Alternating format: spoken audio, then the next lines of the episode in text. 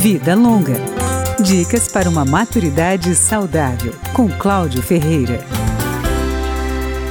Doenças crônicas começam a se instalar na meia-idade. A pessoa passa a tomar vários medicamentos.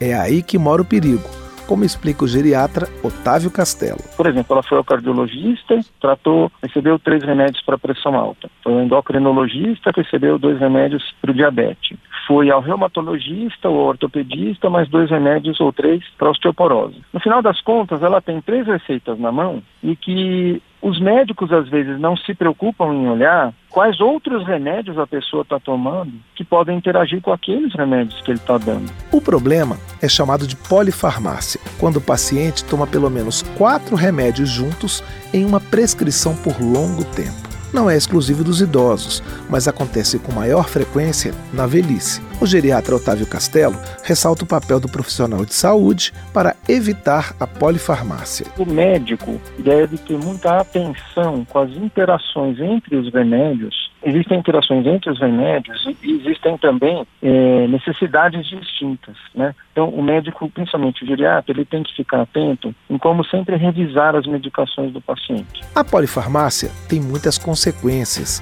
Um remédio pode diminuir o efeito do outro, ou ao contrário, pode aumentar este efeito pode também potencializar os efeitos colaterais e as interações podem provocar outros problemas de saúde. A boa notícia, segundo o geriatra, é que a maior parte delas não são muito graves. Os pacientes também podem colaborar para evitar a polifarmácia. É uma medida simples. O idoso deve fazer uma lista dos remédios que toma para levar a toda consulta médica que for.